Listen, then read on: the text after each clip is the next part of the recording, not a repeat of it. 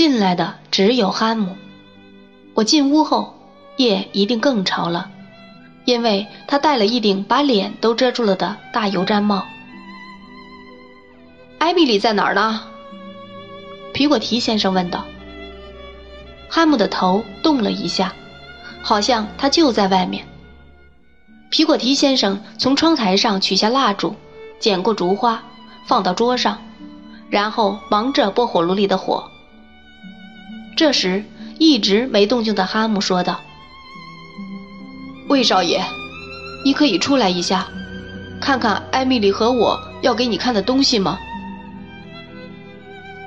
我们出来了。我们在门口经过他身边时，感到又惊又怕，因为我发现他面色十分苍白。他急急把我推到门外，把门关上，这样就只有我们俩在一起了。哈姆，出什么事了？魏少爷。哦，由于心碎，他哭得多可怕呀！我被那惨状弄得手足无措，我不知道我想的是什么，也不知道我怕的是什么了，我只能看着他发呆。汉姆，可怜的好人，千万告诉我，这是怎么回事儿？我的心上人，魏少爷，我心中的骄傲和希望，我情愿为他死，为他立刻去死的那个人。走了，走了。艾米丽已经跑了。哦，魏少爷，想想他是怎么跑的吧。我希望我仁慈的上帝，在他遭到毁灭和耻辱前就杀死他，杀死比一切都可爱的他。他那转向迷乱天空的脸，他那颤抖着握起的双手，他那身躯痛苦的扭动。都和那荒原一起留在我的记忆中了，直到今天。那里永远是黑夜，而他是那儿唯一的存在。你是个有学问的人，他急急说道。你知道什么是对的，什么是最好的。在门里面，我怎么说好呢？我怎么把这告诉他呢，魏少爷？我看到门动了，于是出于本能，从外面把门把手握住，想争取点时间，但已太迟了。皮果提先生的脸伸了出来。如果我能活五百年，我也忘不了他看到我们时脸上的变化。我记得响起一阵哭声和叫声，女人们围住他转来转去，我们都进到屋里了。我拿着哈姆给我的一张纸，皮果提先生的背心撕破了，头发也散乱了，脸和嘴唇煞白，血一直流到胸前。我想，那血是从他口里喷出来的。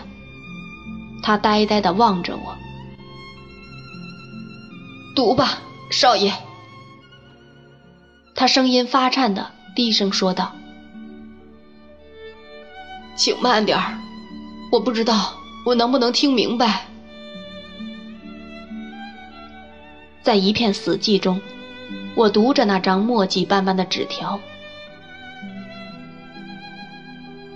在我还是心地纯洁时，你对我的爱也远远超过我应得的。而当你看到这纸条时，我已走得很远很远了。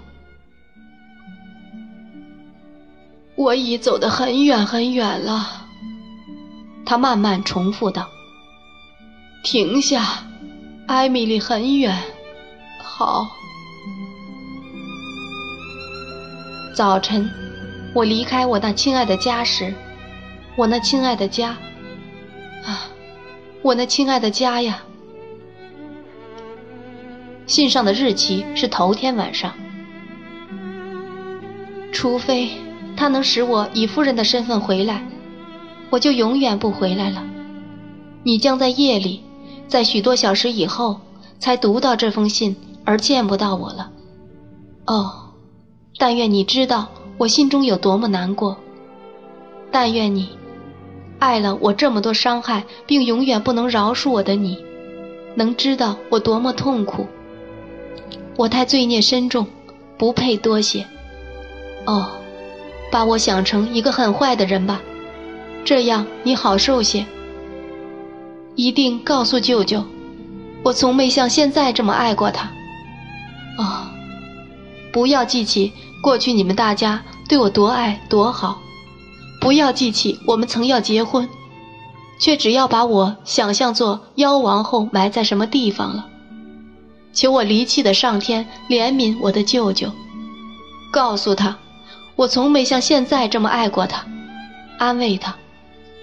爱上一个能在舅舅面前代替我的好姑娘，一个忠于你、配得上你的清白女孩，反正不是我。上帝保佑大家。我要常常跪下为大家祈祷。如果他不让我以夫人的身份回来，我就不为自己祈祷，我要为大家祈祷，把我最后的爱献给我舅舅，把我最后的眼泪和感激。献给舅舅。完了，我读完后好久好久，皮果提先生仍呆呆站在那里瞪着我。后来，我鼓起勇气抓住他的手，努力请求他控制自己。他答道：“我谢谢你，少爷，我谢谢你。”却仍一动不动。哈姆对他说话，皮果提先生能深切领会他的痛苦，紧紧握住他的手，可仍然那样一动不动。没人敢惊动他。终于，他慢慢的把眼光从我身上挪开，仿佛从一场梦中醒来一样，然后朝四下看看，低声说道。那男的是谁？我要知道他的名字。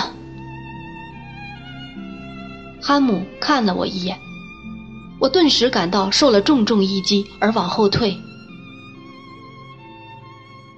有一个让人生疑的男人，皮果提先生说道：“他是谁？”魏少爷，哈姆恳求道：“出去一下吧。”让我把我该说的告诉他，你不该听的，少爷。我又感到重重一击，我一下倒在一个椅子上。我想说什么，却舌头被捆住一样，视线也模糊了。我要知道他的名字。我又听到这话。过去有一阵。哈姆结巴地说道：“总有个仆人来这儿，还有一个主子，他俩是一家的。”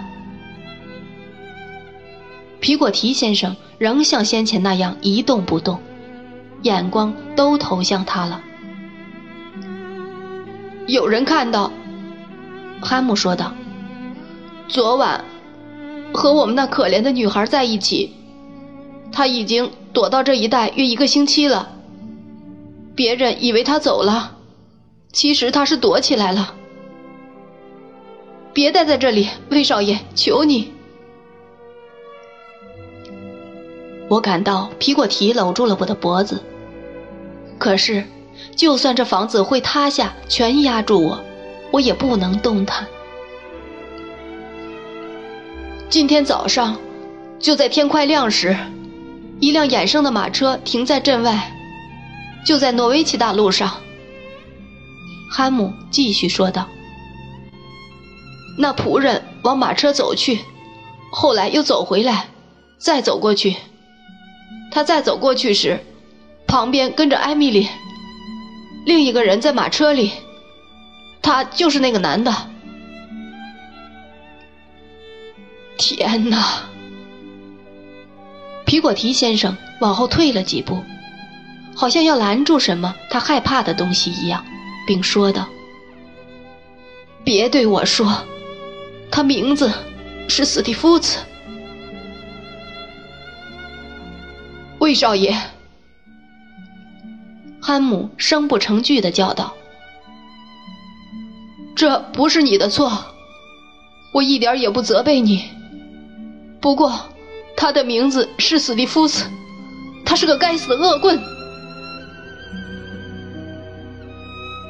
皮果提先生一声也没喊，一滴泪也不流，一下也不动，直到他突然一下醒过来似的。一把从墙角的钉子上扯下他的粗毛衣，帮我一下吧，我没劲儿了，喘不上了。他急躁地说道：“帮我一下吧，行。”当什么人帮他穿好后，他说道：“喏，把那帽子递给我。”哈姆问他要去哪儿？我要去找我的外甥女，我要去找我的艾米丽。我先要把那条船凿穿，因为我是个大活人，一想到他的心肠，我就要淹死他。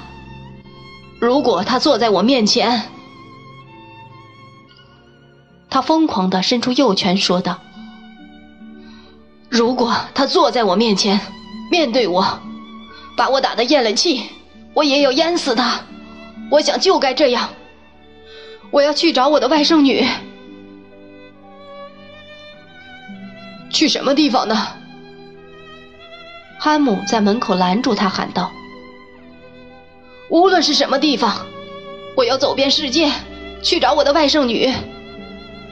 我要去找我那受辱的可怜的外甥女，把她找回来。别拦我。”我告诉你，我要去找我的外甥女。别，别！高米芝太太插进他们之间，哭喊道：“别，别丹，你这个样子不行的。等一等再去找他。我孤苦伶仃的丹，那才可以呀。